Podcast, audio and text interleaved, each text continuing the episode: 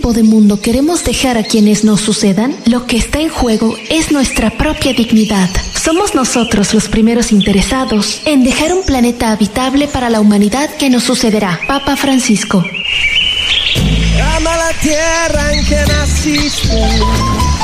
Escucha de 10 a 11 a.m. Tiempo de Colombia. Mañanas Verdes. Mañanas Verdes. Conducido por María Paula Betancourt, un espacio dedicado a proteger nuestro planeta. Recuerda, el cambio comienza por todos. Contando radio, lo que tú quieres escuchar. Hola oyentes, muy buenos días. Les damos la bienvenida a un nuevo capítulo de Mañanas Verdes. Como siempre, todos los sábados estamos aquí de 10 a 11 a.m. Muy contentos de estar con ustedes. Les contamos que el día de hoy estaremos hablando sobre la separación de residuos sólidos, una problemática que nos atañe a todos en nuestras ciudades. También queremos que conozcan un poco la manera de separar correctamente los residuos en sus hogares, que sepan identificar cuáles son los aprovechables, los no aprovechables, que se puede identificar también qué se hacen, por ejemplo, con los residuos que implican, por ejemplo, eh, uso de, por ejemplo, residuos cortopunzantes como lo son las jeringas o las tirillas y sobre todo que se informen de manera eh, consciente y que aprendamos cómo evitar que más residuos vayan a los rellenos sanitarios y que más residuos sean integrados a la cadena de producción. Así que les damos la bienvenida, los saludo desde la capital de las aves, del Cali, Colombia, el Valle del Cauca.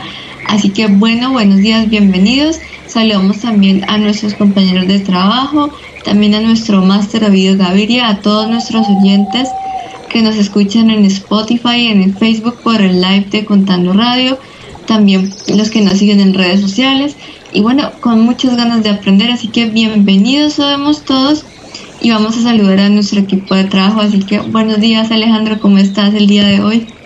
Hola María, buenos días para usted, para todos los que nos escuchan a esta hora, para los que nos van a escuchar posteriormente a través de Spotify también, en las diferentes redes de Contando Radio, yo estoy muy bien, contento porque Cali amaneció friecito, y bueno, aquí estamos como siempre con buena actitud para compartir con los oyentes, para hablar de esos temas que tanto nos interesan acerca del medio ambiente y como usted lo dijo ahora, acerca de los residuos, cómo aprovechar los residuos en casa, en la empresa, cómo separarlos, en fin. Bueno, muy bien, claro que sí. Buenos días, Paula. ¿Cómo estás el día de hoy desde Bogotá? Buenos días, María Paula. También darle la bienvenida a todos nuestros oyentes de Mañanas Verdes que se unen a esta transmisión por primera vez. Contarles que estamos muy contentos de tenerlos acá también a los oyentes que ya llevan escuchándonos un tiempo y los cuales ya conocen el programa, lo que hacemos, lo, lo que nos apasiona. Es un gusto ver cómo cada día más personas se interesan en aprender, en informarse y en poner acción prácticas sostenibles y amigables con el medio ambiente. Eh, los saludo desde la Dama de los Andes y el hogar de la Tigua Bogotana. Hoy amaneció haciendo un poquito de frío. Veníamos eh, de todos los días sol, pero hoy amaneció haciendo un poquito de frío. También saludar a Ovidio en el máster y a Alejandro el día de hoy. Bueno, muy bien, Paula, claro que sí. Y como lo dijimos al principio, hoy estaremos hablando un poco sobre la separación de residuos porque nos hemos dado cuenta que esta es una problemática que podemos empezar a solucionar de manera gradual si cada uno hacemos nuestra respectiva separación. Y también, no solamente nosotros, sino si nosotros aprendemos, también enseñarle a todas las empresas, por ejemplo, a los restaurantes, a los centros de comercio, porque les cuento que en Cali fueron sancionados 163 establecimientos por inadecuada separación de residuos sólidos.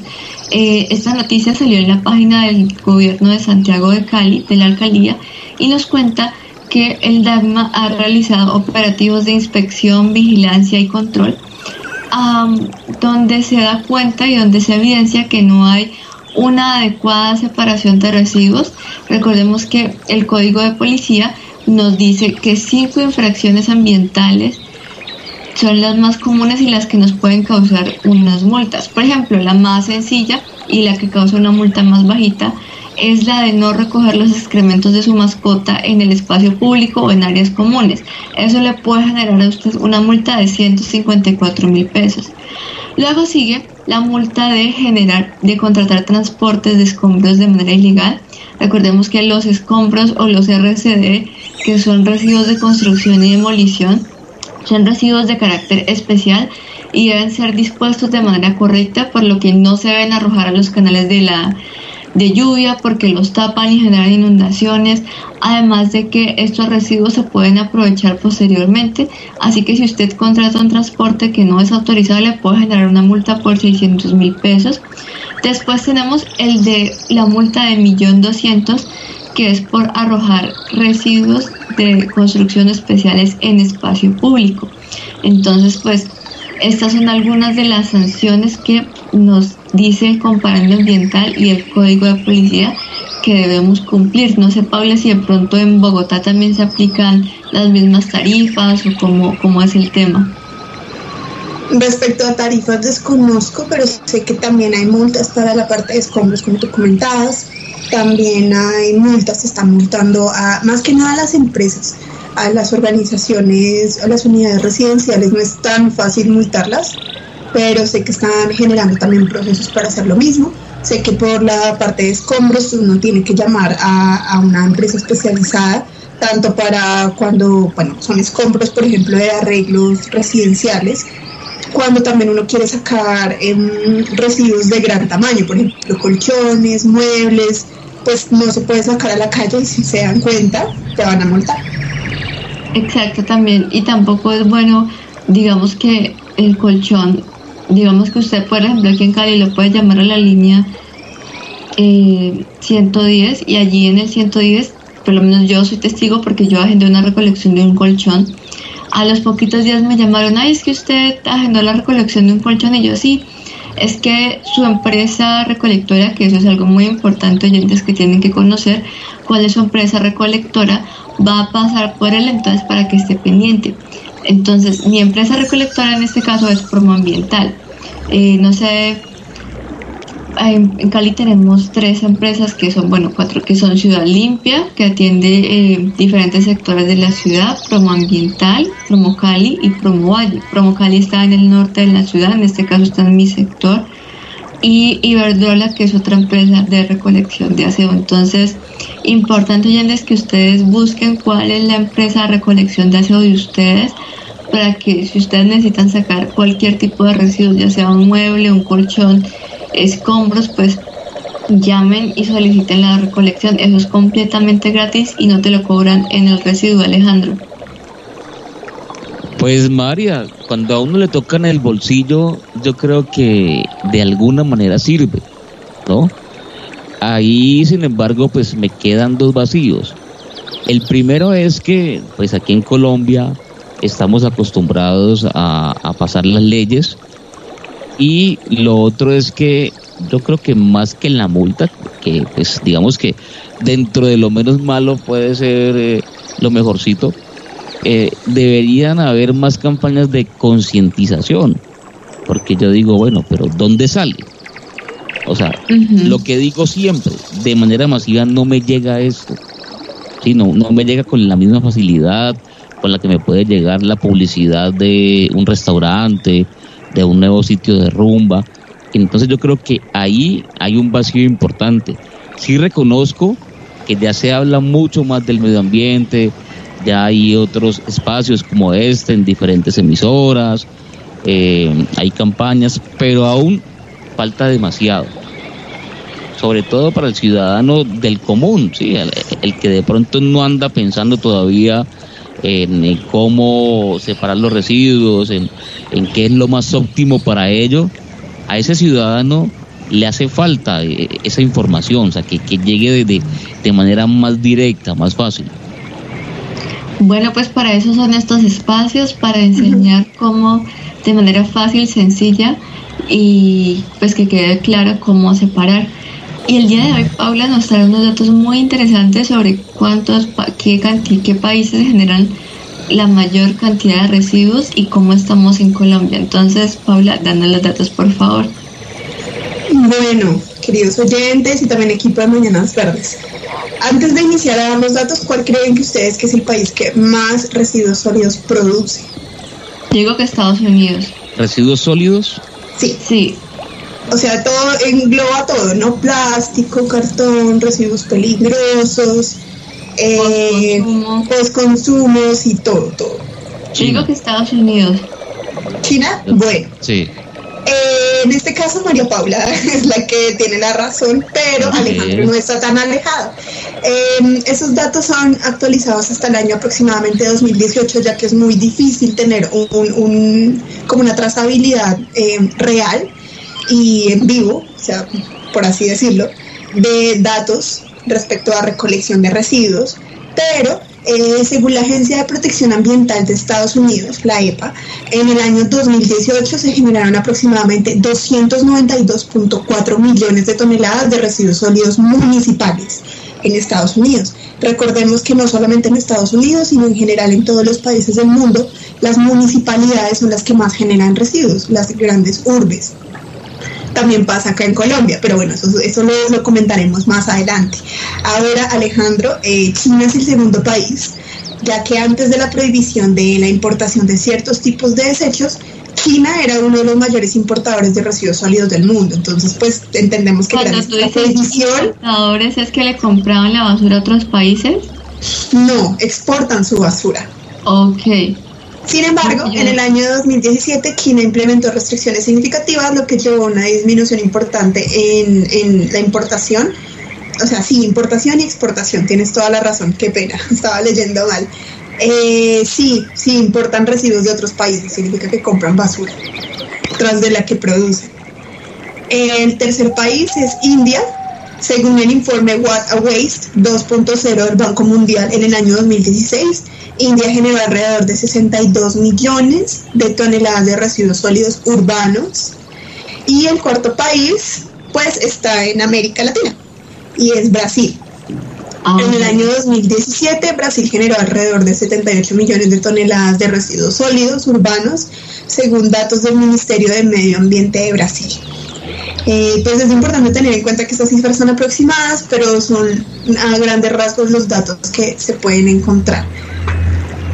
Otra cosa importante de conocer estos datos es que, eh, como dices tú, Paula, las urbes son las que pues más contaminación de y más volumen de residuos generan y son las que más contaminan los, los rellenos sanitarios.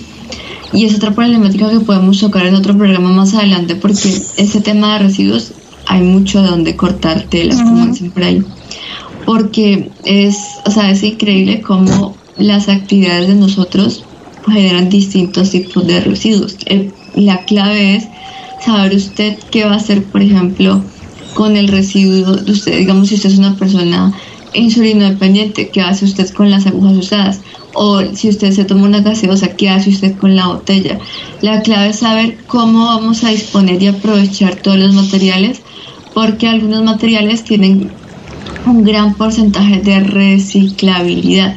Entonces lo importante aquí es conocer cómo se van a separar y no solamente decir es que la bolsa blanca es para lo reciclable y la bolsa negra es para lo ordinario, sino también es decir, usted como oyente lo invitamos a que usted busque qué hacen con los residuos que recogen los recicladores, a dónde van a parar.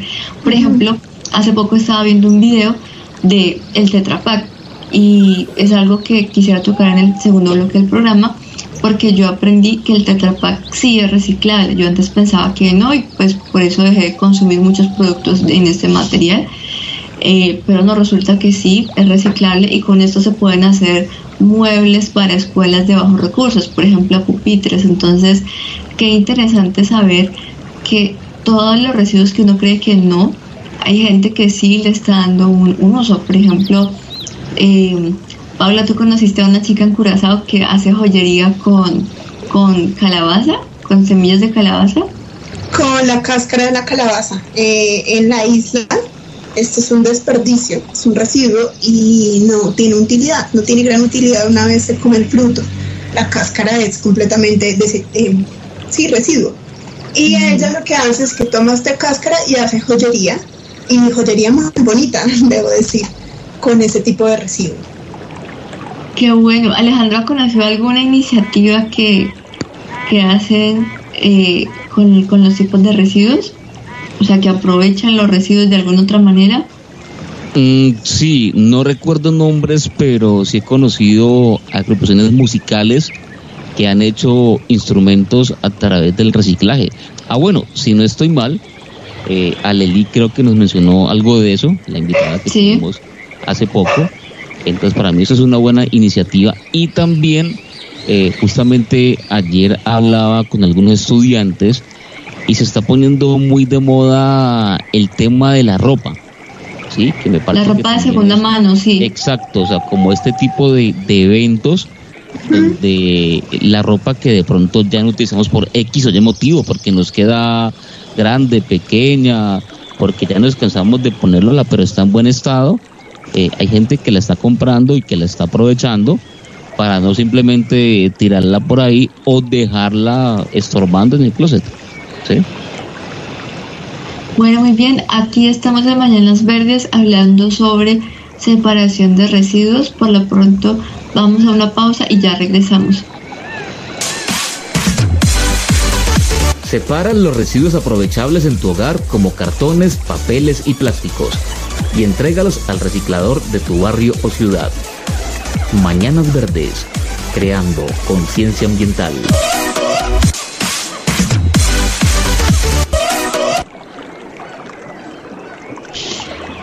Bueno, muy bien, queridos oyentes, estamos de vuelta aquí en Mañanas Verdes. No olviden de seguirnos en Instagram como Mañanas Verdes con M. Ya tenemos un total de 4, 900 seguidores, entonces felicitaciones por estar allí presentes. Gracias a los que ven nuestras historias, a los que ven nuestras eh, publicaciones, a los que nos escuchan. Recuerden que esto es un espacio por y para ustedes, para que aprendamos todos sobre medio ambiente y bueno, continuando con el tema de la separación de residuos y la gestión correcta de los mismos, queremos contarles un poco sobre los diferentes residuos que se pueden generar en el hogar. Entonces, por lo menos ustedes saben que en la cocina se generan residuos como cáscaras de fruta, cáscaras de huevo, cáscaras de, de papa, y esos residuos son orgánicos. Entonces ustedes pueden utilizar los residuos para hacer un compostaje o nosotros tenemos en Colombia un código de colores que es el código que es la resolución que se creó por la resolución 2189 de 2019 y ese código nos dice que nosotros debemos tener tres bolsas. Entonces, la primera es el recipiente de color verde que usted puede depositar allí o los residuos orgánicos como las cáscaras de fruta o las cáscaras de huevo, los residuos que se generan en nuestra cocina.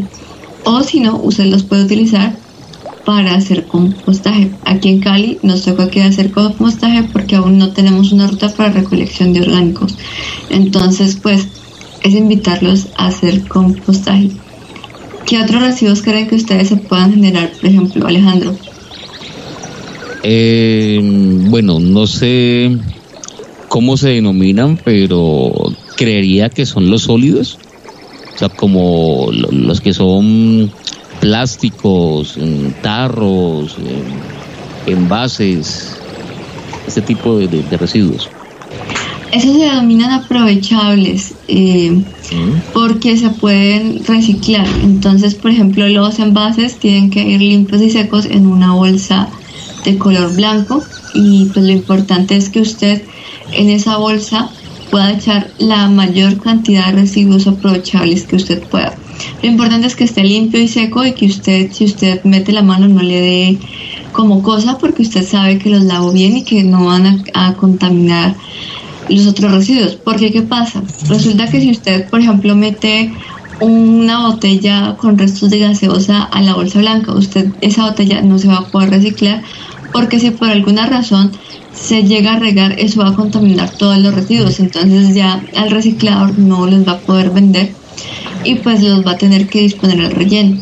Entonces, otra cosa importante es también compactar los residuos, por ejemplo, las hojas de papel, eh, no las deben romper, sino yo les sugiero que las, que las doblen, pero no, no las rompan. a no ser pues que tengan información confidencial, las cajitas de Tetra Pak, las que mencioné antes, eh, se pueden reciclar siempre y cuando estén lavadas, limpias y secas y tengan mm, un una estén bien bien compactadas el pitillo de la cajita debe ir por dentro y al igual que los paneles de huevo pues también son, son reciclables. Paula qué otros residuos cree que, que tengamos en el hogar bueno, antes de continuar hablando de los residuos que yo considero que hay en el hogar, creo que es importante que las personas que nos escuchan, más que nada en Colombia, sepan la cantidad de residuos que se generan en el país actualmente. Y según la cifra más reciente entregada por la Superintendencia de Servicios Públicos Domiciliarios, señala que en el año 2020 en Colombia se disponían 32.580 toneladas por día de residuos sólidos aumentando en 0.89% respecto al año 2019, son cifras del 2020. Y em, el 45.23% de toda esta cantidad de residuos de, los, de las 32.000, casi 600 toneladas, corresponde a ocho ciudades principales, Bogotá, Medellín, Cali, Barranquilla, Cartagena, Cúcuta, Soacha y Soledad. Bueno, y para responder tu pregunta, eh, los aceites de cocina también son unos residuos importantes. Em, como yo sé que hay iniciativas muy chéveres que tú llenas una botellita con todos los aceites, una, una botella plástica, y la puedes llevar a ciertos sitios especiales. Yo conozco una iniciativa en Bogotá que se llama Bacero. Ellos te recogen el aceite sin ningún costo, es completamente gratuito. Em, creo que hacen como otras actividades con ellos pero conozco otra iniciativa. Yo conozco sí, hacen jabones. hacen jabones, de hecho son muy buenos. Yo tuve la oportunidad de utilizar uno de manos que me regalaron y es interesante porque, o sea, uno piensa que va a quedar grasoso, pero no, queda, queda bien, bien chévere. Sí. Alejandro, ¿has tenido la oportunidad de, de utilizar eso? No, pero sí me llama la atención. Me parece muy interesante eh, algunas sustancias que uno podría decir, no, pues esto ya lo utilizamos, ya, ya no sirve para nada, pues eh, se pueda reutilizar o pueda convertir, convertirse en, otro producto, ¿no? O, ser parte o, ser uno de los ingredientes de, un buen producto. Así es. Por ejemplo, otro residuo que se puede aprovechar eh, son las botellitas de plástico, las botellitas PET con esas, esas son 100% reciclables. y otro María, pues, ¿cómo? Incluso las de gaseosa se pueden convertir en materas. Ah, sí, o en faroles, ya que se acerca diciembre. Yo me acuerdo que nosotros en el colegio ah, teníamos la costumbre de hacer faroles con botellas, era quedaban las más de bonitas. Total. De hecho, hay, nosotros hicimos una vez un, un farol y, con botellas y nos quedó lo más de bonito, además de que pues también uno en diciembre utilizaba las tapas, bueno, yo no, pero mi familia sí, utilizaba las tapas de, gaseosa, de esas que son redonditas para hacer sonajeros con, con los que rezar la novena. No sé si Alejandro también hizo eso. Claro, se, se aplastaban, y se les abría un hueco en el centro y se, se metían dentro de un alambre. Y ahí hacía uno como, como una especie de sonajero. sí. Ah, claro Venga, algo que también vi la otra vez que me pareció muy interesante era con las botellas de vidrio. Hacían lámparas. ¿Lámparas? Sí. No, pues. Así nunca De hecho, hay un bar aquí en Cali, por si los oyentes se quieren dar la pasada, se llama la Pérgola Gastrobar, que lo que hacen es utilizar las botellas de cerveza para hacer vasos quedan lo más de chéveres. Ah, también lo he conocido. Sí, sí, sí. Están bien interesantes. O sea, la pregunta es, ¿cómo las partían? No tengo ni idea. No, eso tiene que tener un proceso especial. Sí. Pero, pero quedaban muy bien. Sí, quedaban bien hechas. De hecho, también uno como, como usuario yo me acuerdo que cuando antes la mermelada venía en vasitos, uno guardaba los vasitos para tomar ahí. Eran, eran bonitos. Yo sembraba cosas. Me gustaba sembrar eh, maticas, pues, en, estos envases. Pues no, acá lo que hacemos es que, por ejemplo, si en, no sé ustedes, pero el café, lo que es el café o, o Nescafé cuando venía, Sí, claro. sí, todavía, eh, pues se utilizaban, los dejábamos como los bajos de la casa. Entonces, en Ah, esos Ah, ¿sí? ujú, Ya pues, qué no, se, chévere. no se botaba, sino que se, se dejan en los vasos de la casa. Sí, Igual también- en casa. Sí, y es parte como de, de la importancia de lo que hemos venido hablando, de la economía circular. ¿Cómo le voy a dar valor a este residuo? Que eh, todos los residuos tienen alguna manera de, de valorizarse. Siempre los residuos de, una, de un proceso o de manufactura o algo pueden ser los, la materia prima de otro nuevo proceso. Lo importante es evitar que, pues, que siga creciendo esta cifra, que si bien pues, no es tan grave como en otros países, pero de todas maneras es preocupante lo que ya hemos comentado. No, y otra cosa, Paula, es que eh, nosotros teníamos la cultura como de, de reutilizar las cosas. O sea, yo pienso que, por ejemplo, antes eh, la mayonesa también venía en frascos. Y una vez yo utilicé eso para hacer un experimento de, de mi clase de ciencias, que fue hacer un terrario. Lastimosamente no me duró, pero bueno, por lo menos le di un, un segundo uso al frasco. Entonces, eh, me pareció bien, bien interesante. Y pues fue chévere porque uno, uno aprendía como digamos que ve, en este frasco puede, puede haber vida y pues para uno de niño era muy interesante como saber que, que uno podía crear, así sea algo pequeño, pero que uno podía tener un terrario. De hecho los terrarios son muy fáciles de cuidar porque pues no requieren tanto, tanto espacio. Entonces, pues chévere saber que, que uno con ese, ese típico frasco pues lo puede hacer. Ahora, otra cosa que tenemos que tener en cuenta son esos residuos que ya definitivamente no se pueden aprovechar porque pues son peligrosos como les decía al principio del programa. Las personas que tienen algún padecimiento médico como las insulinodependientes o las personas diabéticas o las que tienen que utilizar algún medicamento de inyección eh, que sea inyectable deben considerar eh, evitar tirar estos residuos al relleno, a la basura, porque puede pasar que no faltará el que la use y se genera una infección. Entonces, para eso ahorita en la droguería Farmato, con subsidio, perdón, está un punto de recolección donde usted puede ir y dejar sus agujas usadas o sus tirillas o sus lancetas si usted es diabético para medirse el azúcar. Porque pues eh, es importante que todos estos residuos sean tratados e incinerados ya que pues tienen materiales peligrosos Alejandro Sí, efectivamente, esto es muy importante, María. Y pues eh, también hay que saber exactamente esa disposición final, ¿no? Eh, en, el- en este caso de lo que usted nombra, que son residuos de la parte de salud, eh, que pueden ser peligrosos, hay que saber exactamente eh, cómo se debe hacer, si se deben destruir, si hay de pronto alguna entidad eh, que se encargue de, de recoger estos productos, si ya de manera universal se ha tenido en cuenta esto y hay recipientes especializados. En fin, esto me, me parece demasiado importante. yo creo que sí se ha tenido en cuenta porque eh, hay un convenio que es el convenio Basilea que prohíbe la exportación de residuos peligrosos de hecho Colombia lo firmó entonces eh, es importante porque pues así nosotros estamos generando conciencia y creando una actitud de, de conservación y de cuidado también hacia las personas.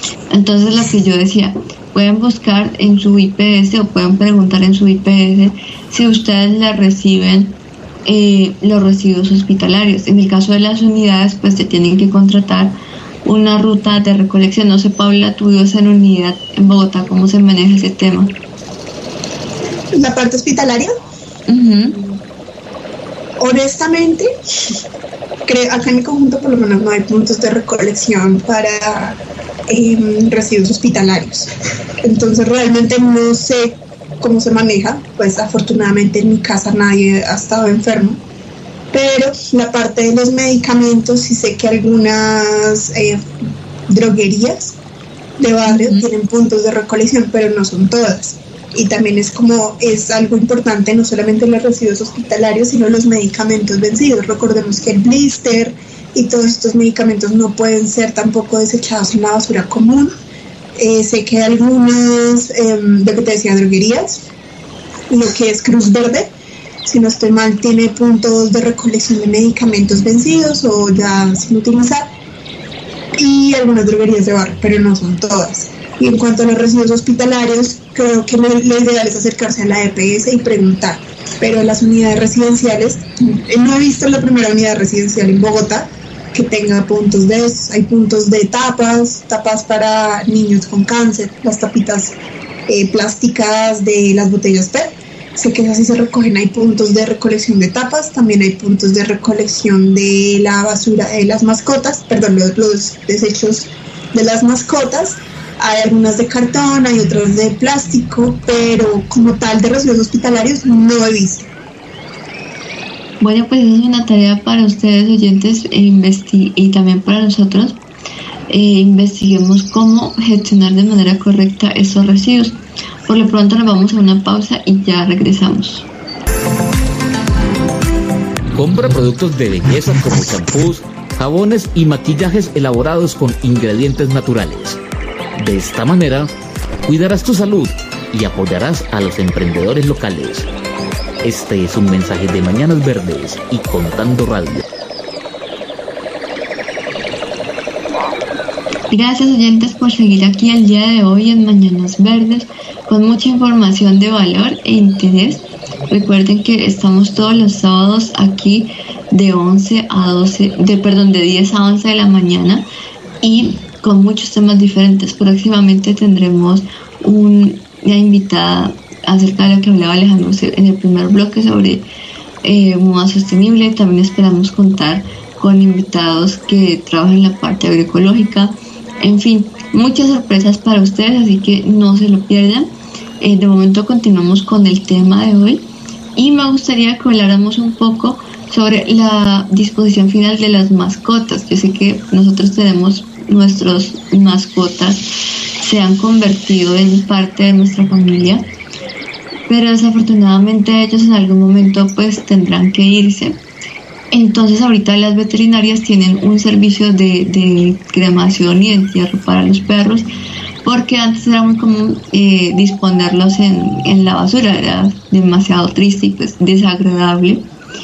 Entonces, pues para eso ahorita eso es algo que se llama zoonosis aquí en Cali y ahorita las veterinarias se encargan de también prestar ese servicio de cremación o de, entierro en lugares especiales para las mascotas. Así que nosotros queremos mucho nuestras mascotas, pero también es bueno darles una, una digna despedida, Alejandro. Pues María, me parece muy importante esto, concuerdo con usted. Ahora que usted mencionaba esto, me parece muy triste eh, que pues un perrito, un animal que nos ha acompañado durante mucho tiempo, eh, sencillamente cuando muere, no, pues botémoslo a la basura. O sea, eso yo por lo menos nunca lo pensaría, pero sí me parece importante también saber a dónde. Lo que yo he visto en muchas ocasiones, o al menos mi familia lo ha practicado, es enterrarlo en la casa, digamos, en el antejardín, eh, los que tienen de pronto patio con tierra, en sus casas de campo, en fin. Pero chévere también que tengamos como, estas opciones, porque pues a las que somos eh, amantes, en el caso mío de, los perros, pues sí me parece también como importante que tengamos ese servicio o esta opción. Claro que sí, también es importante saber pues que nosotros tenemos pues como esa responsabilidad con nuestros animales de compañía, de darles una buena despedida y pues también de, de, acordarnos siempre de ellos. Entonces pues es un llamado como a, la acción de también despedir a nuestros animales.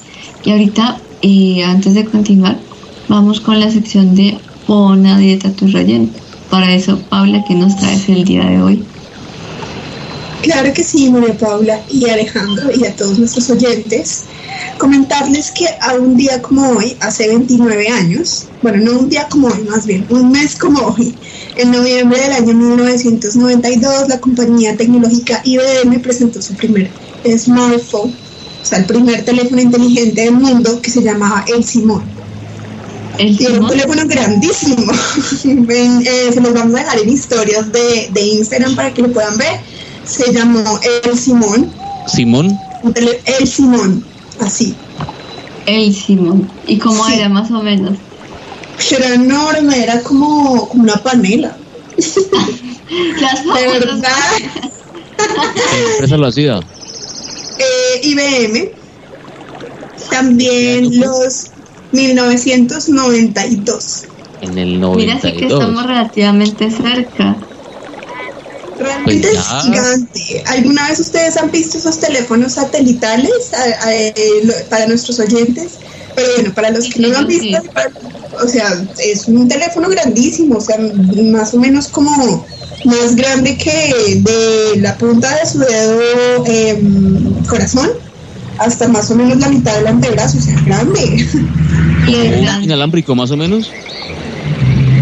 No, un poquito más grande que un inalámbrico. Guau. Y más grueso, de verdad una panela. O sea, no, no miento. literal, sí. de verdad una panela, o sea, el punto es que ese teléfono pues fue muy popular realmente. Eh, primero pues lo desarrolló IBM, IBM lo presentó, para los que no saben IBM fue la primera compañía, eh, fue la primera compañía donde trabajó. no era. Sí, era smartphone. ¿Cuál era la función de, de ese teléfono?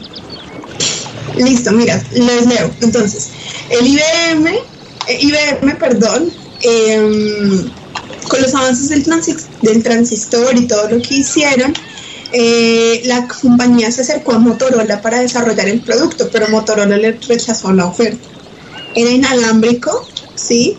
Y luego eh, buscaron acercarse a Mitsubishi Electric para construir el dispositivo. Eh, finalmente el prototipo después de pasarse el de llamarse el Simón pasó a llamarse Angler y luego de su debut público en noviembre de 1993, ojo, fue desarrollado en el 92 pero lo sacaron en el mercado en el 93. Los ejecutivos de Bell South, ¿se acuerdan de Bell South? Claro. Sí, claro. Para los que no están tan viejos como nosotros, Bell South era una compañía de telecomunicaciones, como decir Movistar, creo que Movistar compró a. Movistar compraba el SAT. Exacto. Eh, finalmente lo llamaron el Simón Personal Communicator, más conocido como IBM Simón. Realmente era un teléfono muy grande y hasta 1995 decidieron llamarlo un teléfono inteligente porque tenía una pantalla, o sea, como los de nosotros, tenía una pantalla obviamente a blanco y negro. Bueno, ni siquiera, obviamente, no habían colores aún en las pantallas. Em, tenía una pantalla táctil LCD verde, ni siquiera blanco y negro, perdón, verde. Verde, que no sé si acuerdan que las pantallas eran verdes y luego negro como, como los punticos negros donde aparecían las letras y las otras cosas. El teléfono medía 23 centímetros de longitud y 6 centímetros de ancho y pesaba medio kilo. Así que entonces No, pues era en una época, ¿qué disposición final? ¿Cómo le daban la disposición final a ese Bueno, en teléfono, esa época no, pero hoy en día todos sabemos que hay iniciativas para llevar su teléfono inteligente, lo pueden buscar en sus ciudades, hay iniciativas donde reciben todos los residuos de aparatos eléctricos y electrónicos en cada ciudad, o hay algunos, por ejemplo, yo sé que Tigo tiene esta iniciativa de que si tú llevas tu smartphone viejito, te hacen un descuento en la compra del nuevo. Por ejemplo, si yo quisiera comprarme un iPhone, eh, llevo mi celular actual y me hacen un 20% de descuento en la nueva compra que deseo. Entonces, ahí les dejo el dato. Y también... Otra cosa importante ahorita que hablas de, de, de smartphones, sabemos pues que hoy en día, y ese es otro tipo de residuos pues que nosotros generamos y a, los cuales ya hemos tenido otros programas, los RAE, sabemos que hoy en día está la obsolescencia programada y es que eh, por lo menos son los equipos están diseñados para, para durar cada vez menos. Por lo menos yo, gracias a Dios, tengo un buen teléfono que la compré hace, hace dos años, ya va a ser el próximo año y pues me ha salido bueno, pero yo creo que ya en tres años, pues si, si lo conservo bien, pues o sea, se le puede hacer alguna reparación. Lo importante es que antes de, comprar un nuevo celular intentemos repararlo o busquemos uno de segunda que esté en buen estado. Eh, porque recordemos que para la producción de RAE se utilizan muchos materiales que nos llevan a, un tema que podemos tocar en el siguiente programa, que es la minería del RAE, que causa muchos impactos ambientales. Entonces, es la invitación también y es una invitación a, a conocer un poco la R de reparar que fue incluida dentro de las tres R's que nosotros conocemos de reducir, reciclar o reutilizar. Y ahorita le están agregando la de reparar y creo que hasta hay otras que incluyen la R de rechazar, que es decir, yo rechazo el, la compra de este producto porque yo prefiero repararlo o alargarle la vida útil y así evitar la generación de un residuo, Alejandro. Pues María, yo sí, en el caso mío, eh, con el tema de reparar como que no, no la doy mucho, pues eh, digamos que en determinados elementos, porque como usted lo dice, está la obsolescencia programada. Entonces a veces siento que hay como artículos o partes de, productos que están hechas justamente para eso. Obviamente usted encuentra, generalmente encuentra opciones en, en, la calle, le venden por ahí dos o tres calidades diferentes, pero siento que hay cosas que, no quedan bien, que cuando se reparan no quedan bien. Distinto a otro tipo de productos, por ejemplo, un piano. Sí, yo, soy pianista y, sé que el piano tiene cosas que, igualmente si uno las cambia, por supuesto que quedan bien y se, le puede alargar la vida al producto durante muchísimo tiempo. Ahora, yo pienso que el tema de, de cambiar o no cambiar puede ser libre y también hay varias opciones aquí. Está el tema de que si usted es la persona que quiere tener siempre lo último en tecnología, pues debe estar cambiando, no sé, mínimo cada seis meses o, cada año, ¿sí? Como mínimo. Claro, pues ahí ya es una costumbre pues, que usted tiene que entrar a pensar, a considerar. también por su bolsillo. Claro, claro, pero también es cierto que si usted tiene un buen móvil, como en el caso suyo, María, Claro, o sea, usted lo compró creo que fue el año pasado, todavía está bueno, no está desactualizado, es funcional, o sea, está perfecto. Entonces su teléfono tranquilamente puede tener, como usted lo dijo, un año, dos años sin ningún problema. Ahora, hay personas que pueden aprovecharlo. De pronto para usted puede estar desactualizado, pero para alguien mayor que no requiera muchas aplicaciones, mucha memoria, lo que Exacto. sea, puede ser un buen teléfono. Entonces, para mí, el alargar la vida útil puede ser dárselo a esa persona que de acuerdo con su necesidad, el teléfono le sea útil, o el computador o el dispositivo que sea. Y esta es otra de las cosas que nos implica también evitar una generación de residuos, o sea, al donar, no solamente los celulares, por ejemplo, los libros que pues eh, están hechos con, papel. De hecho, hay buenos libros que son usados y solamente tienen usado la palabra porque pues o sea, usted los encuentra en muy buen estado, los computadores, de hecho yo tengo un equipo de segunda, em, entonces es esa invitación como a, a, ver qué podemos hacer antes de generar un residuo.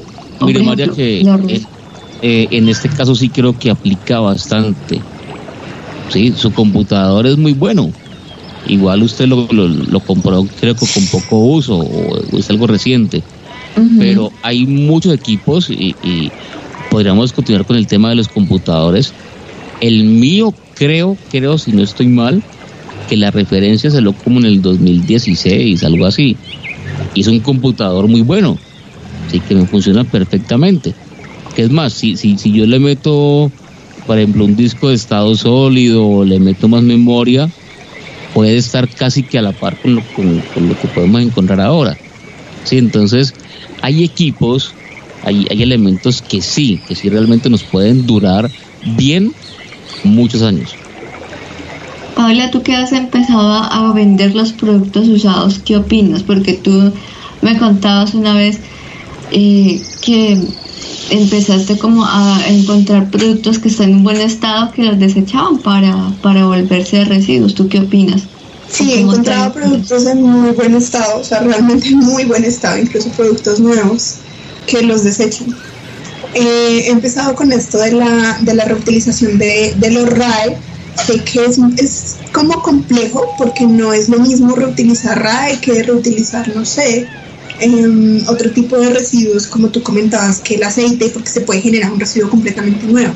El RAE es un poco diferente hacerle el aprovechamiento, ya si no es para nuevos residuos, pero como tal destrucción del residuo del teléfono para retirar la tarjeta, para sacar los metales preciosos y volver a hacer una manufactura de un dispositivo nuevo. Pero sí he encontrado pues que es, es interesante ver que hay algunas personas que sí están interesadas en adoptar una nueva mentalidad respecto a, bueno, se puede reutilizar. Eh, también he encontrado que hay algunos negocios que sí están interesados en la reutilización porque es que están en muy buen estado realmente. Entonces creo que es más la mentalidad de las personas. Sí, sí, sí. Es más la mentalidad de las personas de pues tener algo nuevo. Cuando yo por lo menos difiero, eh, yo he reparado cosas prácticamente toda mi vida. Recuerdo que cuando era niña me dieron una lámpara y se dañó y yo misma la arreglé y todavía la tengo, todavía funciona. ¡Ay, felicitaciones! y yo tenía como ocho años, también me pasó con el celular que tengo actualmente, el celular que tengo yo lo tengo desde el año 2020 y ya lo he reparado dos veces y funciona perfectamente bien. Paula, o sea, dime. Cuando yo estaba niño también lo hacía. El tema es que no quedaban bien, pero yo sí intentaba No, cosas. mío quedó perfectamente en muy buen estado, o sea, ahí sí ya depende del reparador. Sí, mi papá también Eh, realmente, o sea, Él ha arreglado tenido- muchas cosas que realmente siempre he perdidas. eh, de reparar cosas y, y creo que es una mentalidad que funciona no solamente con las cosas, sino en general, eso no, pues siento yo, ¿no? Eh, de lo que me he dado cuenta, si uno no está acostumbrado a reparar, pues a cualquier, en cualquier em, circunstancia de la vida, llámesele relación amorosa o relación filial, relación de las cosas, pues no es el hecho como que algo se dañe y de una vez algo de eso, sino se le puede buscar la, la, la solución, claro que sí. Obviamente no, no aplica para todo, también hay cosas que definitivamente se me han dañado y ya, ya, pues Sí, ya, ya, hay que desecharlas desecharla. pero realmente sí considero que con muchos de los artículos que compramos, o sea, mi papá también es súper reparador, ha reparado las planchas, ha- hemos reparado estufa, o sea, y creo que es algo que se puede rescatar de nuestra cultura, si aprendemos a reparar, creo que eso hace parte de la resiliencia. Entonces sí, sí considero que sí se pueden reutilizar muchas cosas y es más la mentalidad de nosotros cambiar cómo vemos, con qué lente vemos las cosas y las situaciones de la vida. Claro que sí. Bueno, oyentes, pues muchas gracias por estar conectados el día de hoy en Mañanas Verdes. Eh, recuerden que nos pueden seguir en redes sociales. Por lo pronto nos vamos a una última pausa y ya regresamos con Mañanas Verdes. Si vas al trabajo o la universidad, utiliza la bicicleta, transporte público o comparte tu carro. De esta manera, ayudarás a disminuir las emisiones de CO2. Recuerda, viajar en grupo es más divertido.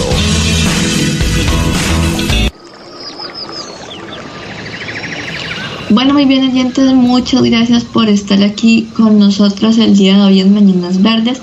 Creo, creo que hemos aprendido bastante sobre la gestión de residuos. Entonces, vamos a hacer un pequeño repaso para que no se les olvide. Entonces, los residuos aprovechables tienen que ir en la bolsa blanca, limpios, secos y compactados lo más, lo más que se pueda.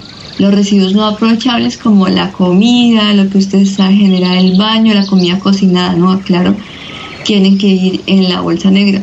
Los orgánicos se pueden hacer compostaje o en una bolsa verde si usted tiene una ruta de recolección. Si usted tiene aceite de cocina usado, no olvide eh, guardarlo en una botella y llevarlo a los puntos de recolección, al igual que los RAE, las pilas, eh, las llantas de autos y ya los residuos especiales como los eh, muebles y los colchones debe llamar a la línea en el caso de Cali 110 para programar la recolección.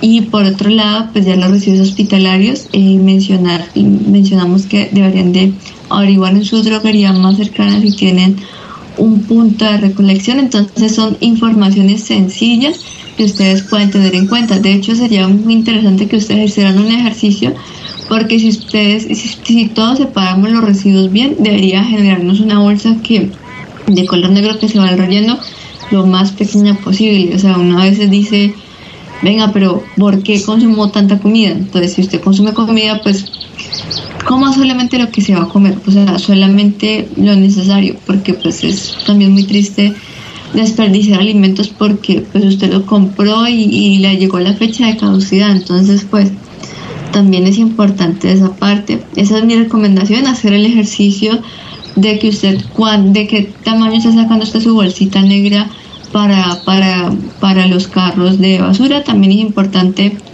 que usted tenga presente los horarios de, de recolección y lo saque a tiempo. Entonces, esa es mi recomendación. Alejandro, recomendaciones para el día de hoy. Mi recomendación es que compartamos en familia, o sea, los que viven aún con la familia. ¿Y por qué lo digo? Eh, generalmente la tecnología que se supone que debería servir para acercarnos nos ha alejado. Entonces, eh, tranquilamente en una casa pueden haber dos, tres televisores eh, y hasta más, y cada uno viendo algo diferente. ¿Eso en qué se ve reflejado? Más consumo de energía, más aparatos que seguramente van a parar quién sabe dónde. En fin, entonces si, retomamos el tema de, de compartir en familia, pues tranquilamente esos tres o cuatro televisores o dispositivos se van a convertir en uno funcionando y podríamos seguir con muchos ejemplos. tranquilamente en una casa pueden haber dos, tres carros, tres motos, cuatro motos. Así es. Entonces, ¿por qué no volver? Venga, yo, te llevo. Primero dejo a, mi esposa, luego dejo a mi hijo, tal cosa. Sí, también se ve reflejado pues en el medio ambiente. Menos humo, menos contaminación. Y la otra recomendación es que estudiemos cuantas veces sea necesario la información que dimos en este programa. La separación es demasiado importante, yo insisto, hace falta más espacios como este, que la información nos llegue, que esté más a la mano, para que si comenzamos por nuestra casa y el vecino hace lo mismo y todos hacemos lo mismo que usted lo decía ahora, María, pues se va a ver reflejado a nivel de ciudad, la ciudad a nivel de país, el país a nivel de mundo. Claro que sí, esa es la recomendación. Igualmente nosotros en nuestro capítulo lo van a poder encontrar en Spotify. Eh, revísenla nuevamente. Si tienen dudas, escríbanos a Mañanas Verdes o a nuestros personales. A mí en mi Instagram me encuentran como María Paula Betancourt Torres, todo pegado. Eh, Paula, ¿cómo es tu Instagram de Wasty por si de pronto tienen alguna duda sobre un RAE o algún aparato? Claro que sí. Eh, en las redes sociales de Wasting para recolección de RAES, reventa de artículos que ustedes consideren que están en buen estado. Bueno, artículos eléctricos y electrónicos, ¿no? No me vayan a llamar por el colchón. Eh, no, eh, artículos eléctricos y electrónicos es arroba W-A-S-T-E-C-O-L, Wasticol. Son nuestras redes sociales, así nos pueden encontrar en Facebook y en Instagram, programar su recolección eh, la otra semana tenemos una sorpresa muy especial para todos nuestros seguidores, así que pues si quieren unir está increíble. Eh, a mí me pueden encontrar como a Paula Alejandra con doble A, a Paula Alejandra otra vez. En Instagram también me pueden preguntar pues cualquier duda que tengan sobre recolección de residuos, sobre la importancia pues del medio ambiente, así que como decía Alejandra es muy importante en propagar este tipo de iniciativas y ser replicadores de información. Y mi recomendación el día de hoy es para las personas que viven en Bogotá, mm, eh, pues María Paula diste la recomendación para Cali, las que viven en Bogotá pueden llamar a la línea 110 para agendar la recolección de sus colchones, de sus escombros, sus muebles grandes eh, y recordarles siempre para las personas que dicen como, ay no, pero pues solamente una persona no hace el cambio. Y claro que sí, las marcas se enfocan en los consumidores. siempre en los consumidores. Eh, si uno empieza a dejar de solicitar pitillos en los restaurantes, probablemente o solicitar otro tipo de cosas, ustedes son la demanda. Los clientes son los que, pueden, los que mueven la economía. Exacto, y eso hace, genera que, lo que quiero decir es que genera que ese tipo de establecimientos cambien sus prácticas. Y entre otras cosas, antes de irnos, les debía unos datos del eh, programa pasado sobre movilidad sostenible. Em, antes de irnos así rápidamente, el tren de la Sabana de Bogotá funciona con eh, diésel, Alejandro, que creo que tú me habías preguntado. El tren de la Sabana de Bogotá, sí, eh, la línea del tren funciona con, es una locomotora diésel, número 711 de la flota Turistren y fue fabricada por el General Electric y ensamblada en España en el año 1969 por Babcock y Wilcox y es un motor diésel Caterpillar que cuenta con eh, mil caballos de fuerza. Y el tranvía, mil, caballos, de fuerza. Y el tranvía em, que yo les comentaba, efectivamente em, fue el primer tranvía desarrollado en una de las más grandes metrópolis de América Latina. Recordemos que Bogotá es la ciudad más grande de América del Sur después de Sao Paulo, Buenos Aires, Río de Janeiro y Lima. Entonces sería la, la quinta. Y el desarrollo de ese transporte se dio, em, pues antes había una, un ferrocarril a vapor hasta el año 1889 y luego eh, en el año 1900, entre el año 1884 y el año 1908, tuvo sus primeros tranvías eléctricos importados. Entonces tuvieron que ser desmontados pues para la importación, luego los volvieron a armar acá y finalmente un grupo de empresarios obtuvo el permiso, norteamericanos obtuvo el permiso para operar en Colombia y fundó la Bogotá City Railway, Railway Co y bueno, funcionó hasta, recuerdo que la época de 1920 y algo, pero era un tranvía eléctrico. Qué bueno saber que en esa época ya se contaba con transportes eléctricos. Esperemos que pues en un futuro podamos contar nuevamente con el tranvía o con el tren de cercanías en el caso de Cali. Esperemos saber cómo nos va con todos estos proyectos. Por lo pronto, desearles un muy feliz fin de semana. Recuerden que estamos aquí todos los sábados de 10 a 11 y nos encontramos el próximo sábado. Feliz fin de semana. Vale, igualmente. Cuídense mucho. Igual. ¿Qué tipo de mundo queremos dejar a quienes nos sucedan? Lo que está en juego es nuestra propia dignidad. Somos nosotros los primeros interesados en dejar un planeta habitable para la humanidad que nos sucederá. Papa Francisco. Ama la tierra en que naciste.